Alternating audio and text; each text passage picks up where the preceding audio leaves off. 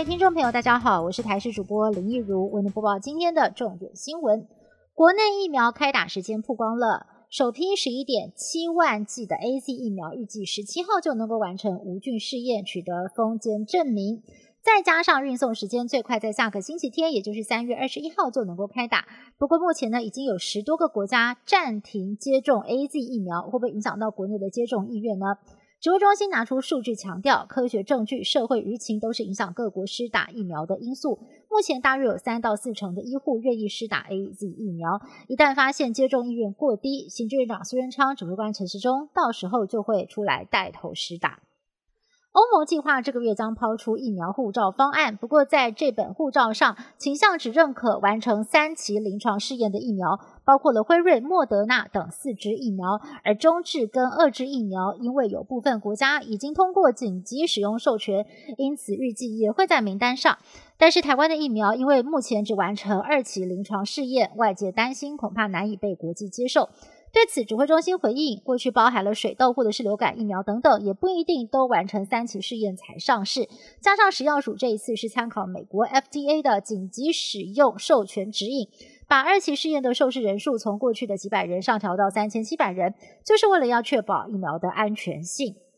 A C 疫苗开打，欧洲接连传出接种疫苗之后出现血栓的不良反应，引发国产疫苗安全性的讨论。指挥中心表示，A Z 疫苗主要使用的是腺病毒载体，相较之下，国产疫苗呢是蛋白次单位组成，属于传统疫苗的做法，副作用比较少，发烧的比例也比较低，请民众可以放心。欧洲民众打完 A Z 疫苗之后出现血栓病例，欧洲十国已经宣布全面或者是部分暂停施打 A Z 疫苗。对此，指挥中心强调，欧盟有表示，目前没有直接的证据显示血栓是打完疫苗之后所引起的。若真要说影响血栓发生的几率，人种恐怕才是关键，因为有研究统计，西方人一年血栓发生比率比黄种人多五到十倍。至于是否建议有血栓病史的患者暂缓施打，指挥中心说，没有证据显示施打疫苗会增加血栓风险前，不会这样建议。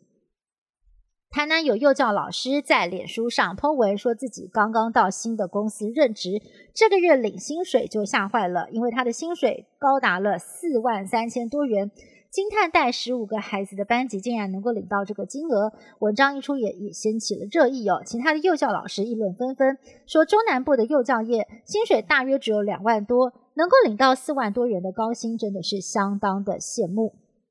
南韩在短短两周之内，已经为国民接种超过了五十四万剂的疫苗，而其中大部分都是 A Z 疫苗。但是也出现了七千五百多例的异常反应，以及十五个接种之后死亡的个案。而最近又传出疑似接种之后出现了脊髓发炎，导致没有办法行走的个案。不过，有鉴于疫情升温，南韩政府在十一号批准了六十五岁以上的长者也可以接种 A Z 疫苗，并且延长社交距离的措施两周。